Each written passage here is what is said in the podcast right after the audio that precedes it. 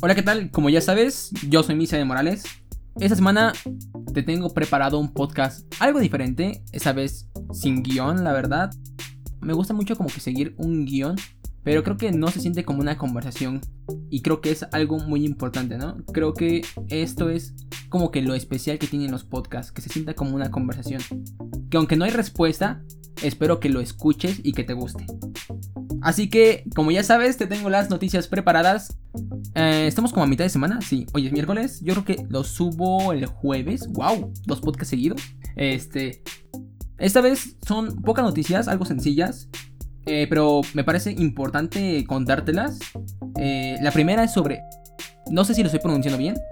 Fuchsia OS, que es un sistema operativo desarrollado por Google. Se supone que cuando salió cuando se empezó a hablar de este sistema operativo, era un sistema operativo hecho para sustituir a Android. Bien, pues la semana pasada se anunció que este sistema operativo llegará a los Google Nest Hub. Esto indica que ya no va a ser el suplente de Android. Yo siento que es muy arriesgado sustituir a Android. Claro que supongo que va a seguir teniendo los servicios de, de Google y todo eso. Creo que no habrá ningún problema en ese sentido.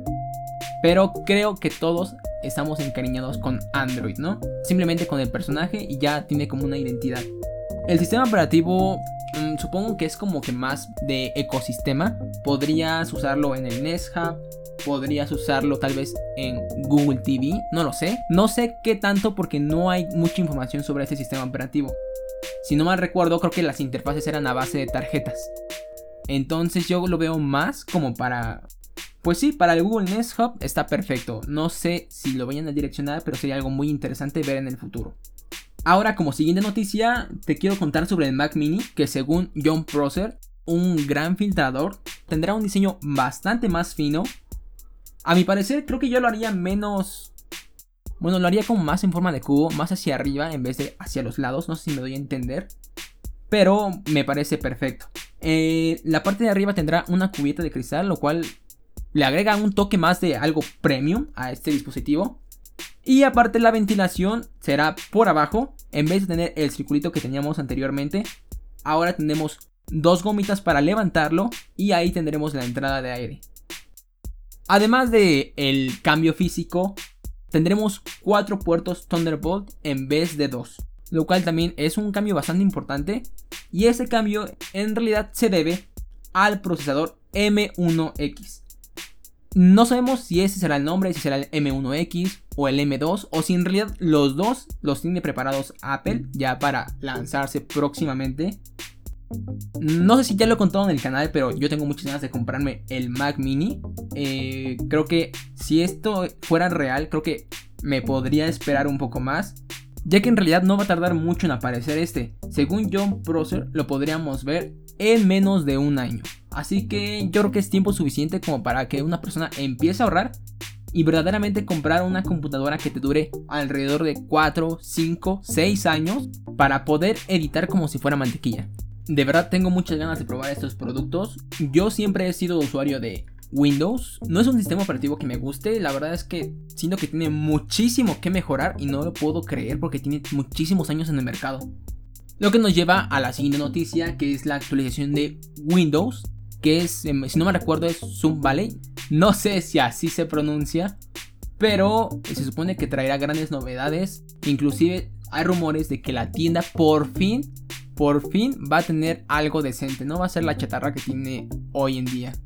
Que por ejemplo, ni Microsoft, ni Microsoft tiene este, aplicaciones en esa plataforma. Bueno, no todas. Por ejemplo, Microsoft Teams para las conferencias, para las clases. Ni siquiera está en la tienda. O sea, eso es decepcionante. ¿Cómo crees? ¿Cuántos años llevas en el mercado y tu tienda es un asco? Ese es, ese es un punto muy importante y muy grande. Sabemos que es fácil que podamos instalarlas desde fuera, pero en la tienda podría ser algo más seguro. Desde fuera podríamos traernos un virus si no descargamos de la página correcta. Entonces creo que es algo que debíamos tener desde hace años. Bien, hasta aquí espero que te esté gustando y ahora pasamos a las breves de la semana. Google Fotos cambia el primero de junio. ¿A qué me refiero con esto? Recuerden que hace unos meses atrás yo les contaba la noticia de que Google Fotos dejaría de ser gratuito. Todas las personas que tienen un correo de Google cuentan con 15 GB para tener almacenamiento en la nube. Pero Google Fotos tenía una funcionalidad donde si aceptabas, Google comprimía tu foto y así tenías almacenamiento ilimitado. Bien, pues eso ya se termina a partir del 1 de junio, entonces a partir de aquí tienes tus 15 GB y si lo llenas tendrás que comprar almacenamiento. Que bueno, el plan no está mal, son 34 pesos al mes por 100 GB. Y de hecho, si usas plan familiar podrían dividirse esos 34 pesos entre 6 personas, lo cual está súper bien, está increíble. Pero creo que Google hace mal en que te quiten esa opción.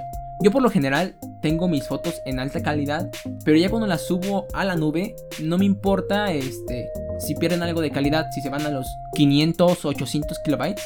No tengo ningún problema porque la foto ya la usé, ya nada más sería como una especie de recuerdo y no tengo ningún problema con reducirlo. Así que me parece que quitar esa opción está muy mal. Otra de las breves está dedicada a la eShop, a Nintendo, que ya tiene precio de los futuros juegos de Pokémon. Tenemos el precio de Pokémon Leyenda de Arceus, Pokémon Diamante Brillante y Pokémon Perla Reluciente. Los tres juegos, a ver, dame un segundo, ya se me olvidó el precio. Aquí lo tengo. Los tres juegos partirán de 1399 pesos, obvio cada uno. Además, también podemos comprar el paquete en dúo de diamante brillante y perla reluciente por 2798 pesos. Esos son los precios. ¿Tú te vas a animar a comprarlos? Si tuviera dinero los compraría ahora mismo para apartarlos. No sé por cuál irme, diamante brillante o perla reluciente. Hace muchos años jugué el perla yo creo que ahora toca el diamante, pero la verdad es que le tengo como un cariño a Palkia porque está bellísimo, que parece un pescado. Y bueno, hasta aquí termina el capítulo de esta semana. Esta semana no tengo recomendaciones musicales, me la pasé escuchando el nuevo álbum de 21 Pilots, la verdad es que es muy bueno. Me encanta, me encanta, me encanta, me encanta de verdad. Eh, como película, creo que es una película que salió la semana pasada, El Ejército de los Muertos, si no mal recuerdo. Es bastante buena la historia, el guion no es, no es del todo, no es del todo bueno, no es del todo firme, no es sólido.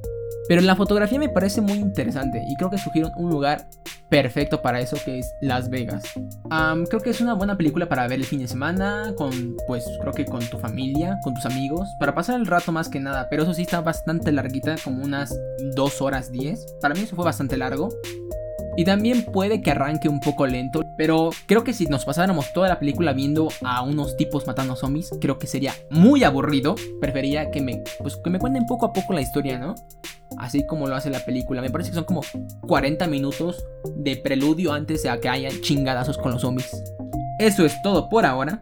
Espero tenerte aquí en el próximo episodio. Muchas gracias por escucharme.